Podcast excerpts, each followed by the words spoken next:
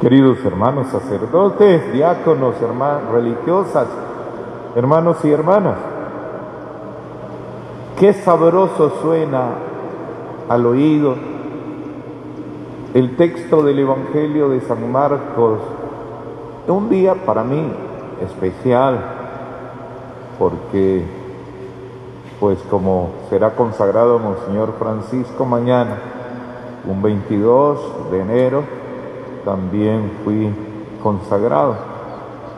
Y digo, suena dulce, sabroso, porque en él están las bases del ministerio al que fuimos llamados. Dice el texto de Marcos, eligió, constituyó, envió.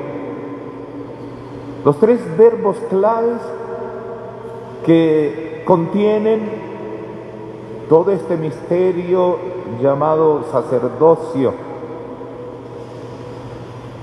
Y Marcos enfatiza un aspecto que para nosotros es de suma importancia porque nos crea conciencia de que estamos aquí no porque lo buscamos, porque lo quisimos, sino porque Jesús así lo quiso. Dice el texto, Jesús eligió a los que él quiso. Qué bonito énfasis. No fueron los apóstoles en búsqueda de Jesús. El Pedro y el Andrés estaban afanados. Probablemente si ese día no había sido buena la pesca, hasta de mal humor estarían. Sus dos otros hermanos, Santiago y Juan, muy concentraditos con los trabajadores remendando las redes. Y así cada uno en lo suyo.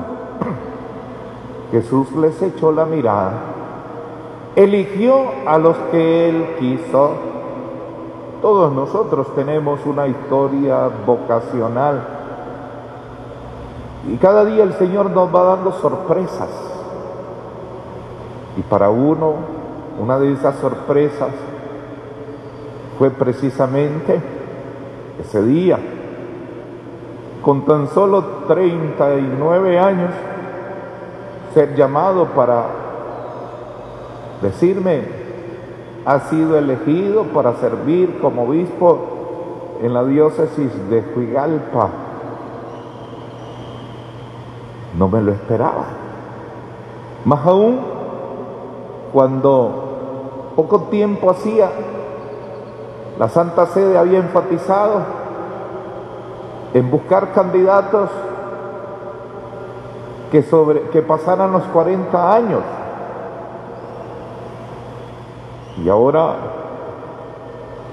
buscan candidatos de mayor edad todavía, de manera que los que andan en 60 no pierdan la esperanza.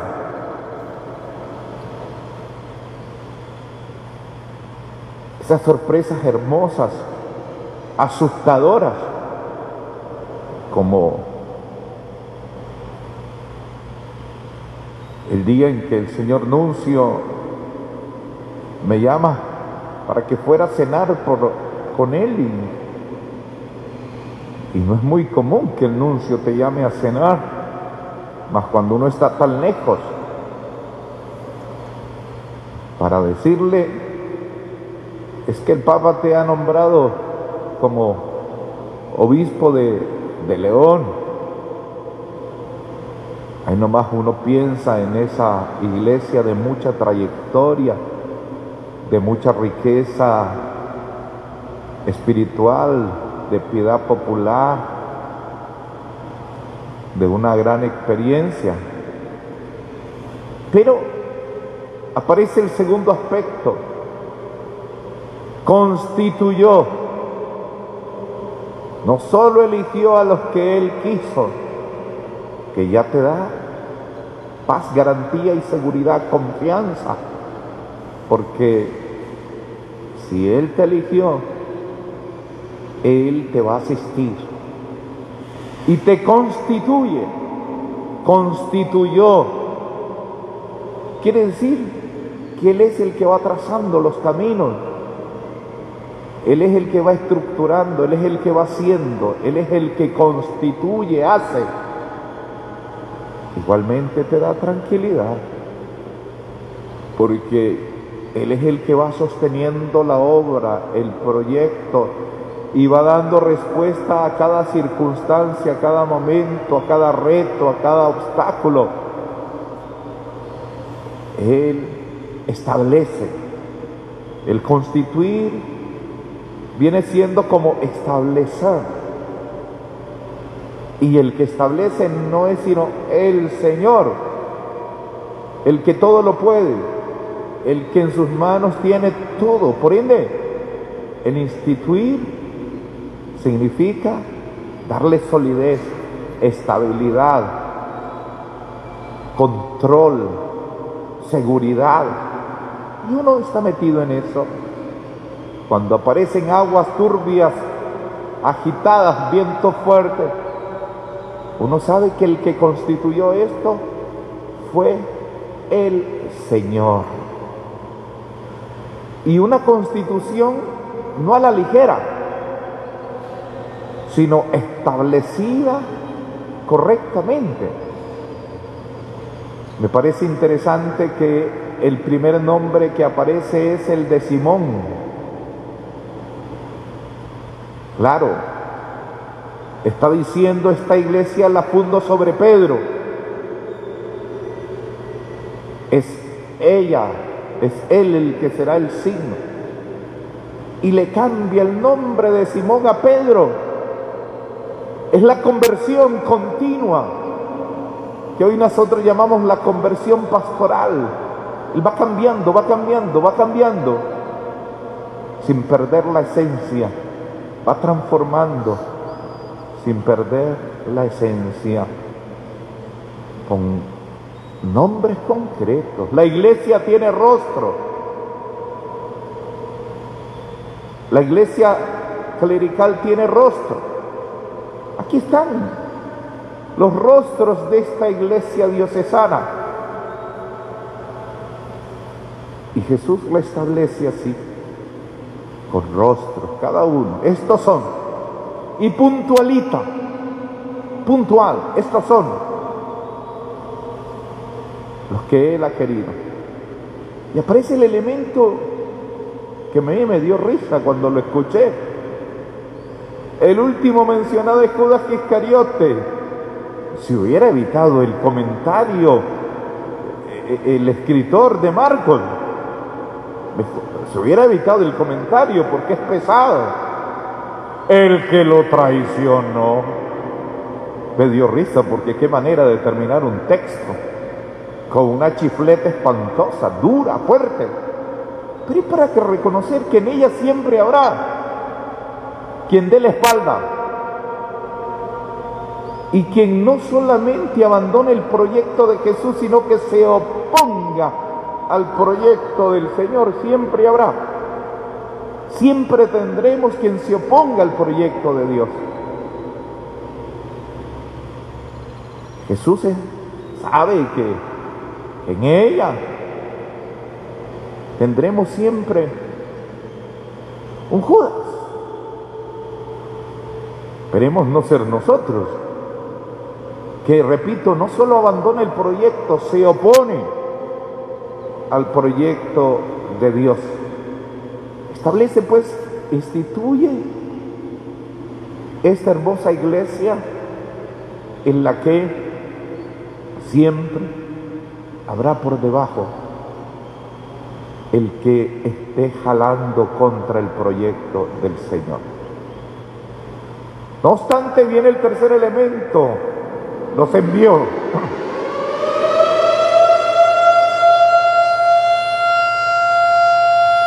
Los envió.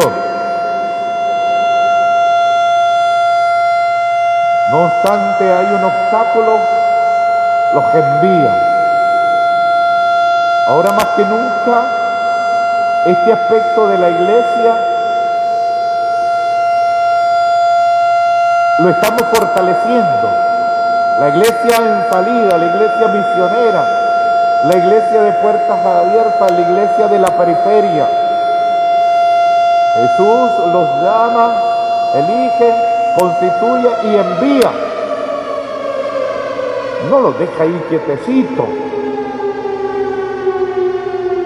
Pronto, cuando te sientes fuerte como institución, cuando tienes sólidos monumentos, cuando hay una estructura garantizada, cuando te acomodas, cuando crees que todos son tuyos, descuidas el ir, el salir, el visionar, y de pronto eso nos pasó. Nos, sentimos sólidos, fuertes, estructurados. Y creímos que todos estábamos en la misma barca llamada iglesia. Pero era necesario un sacudión. Y eso hasta se lo deberíamos de agradecer a los de sectas porque nos han puesto en alerta,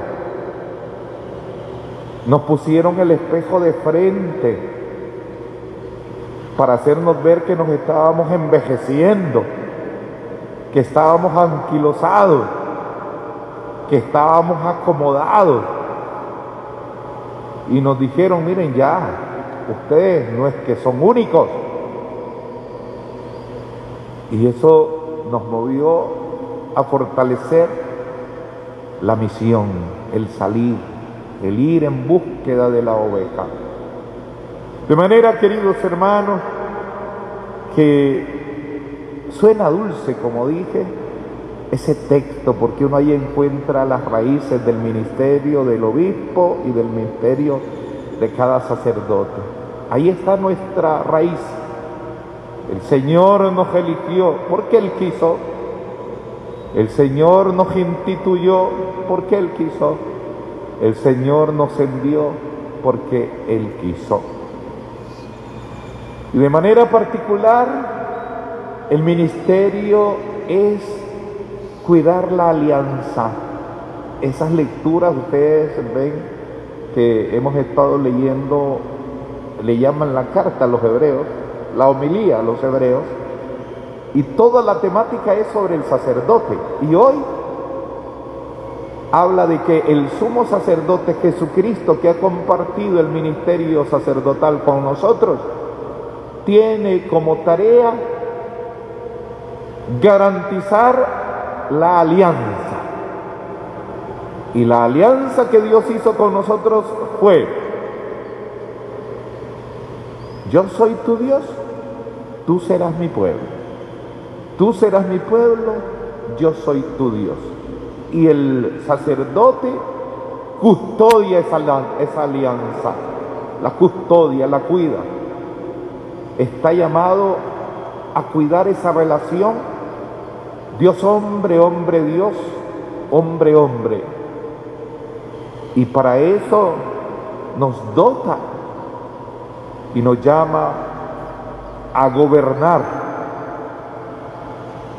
que es igual a regir, a enseñar, no ciencias, sino la doctrina de Dios y a santificar.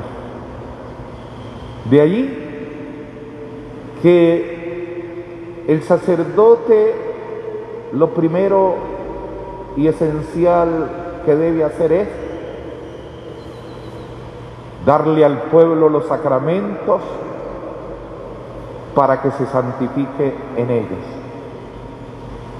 dar al pueblo la doctrina para que se enriquezca y garantice el camino de Jesús, dar al pueblo de Dios la buena administración. Y eso incluye cosas materiales Un padre le encarga a uno una parroquia y no debe hacerla echar para atrás, debe encaminarla.